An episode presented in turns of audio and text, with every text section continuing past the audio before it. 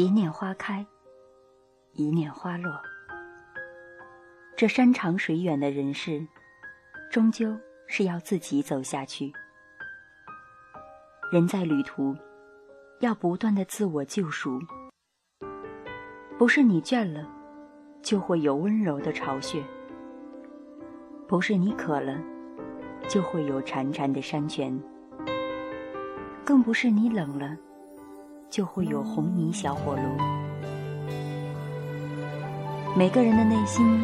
都有几处不为人知的暗伤，只能等待时光去将之复原。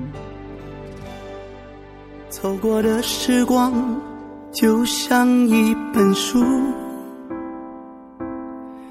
每一步路途都写着感悟，来不及回顾，细细阅读。下一章就催促我上路。夜深人静后，常常很想哭。所有的往事都呼之欲出。其实我心中好想倾诉，只是我。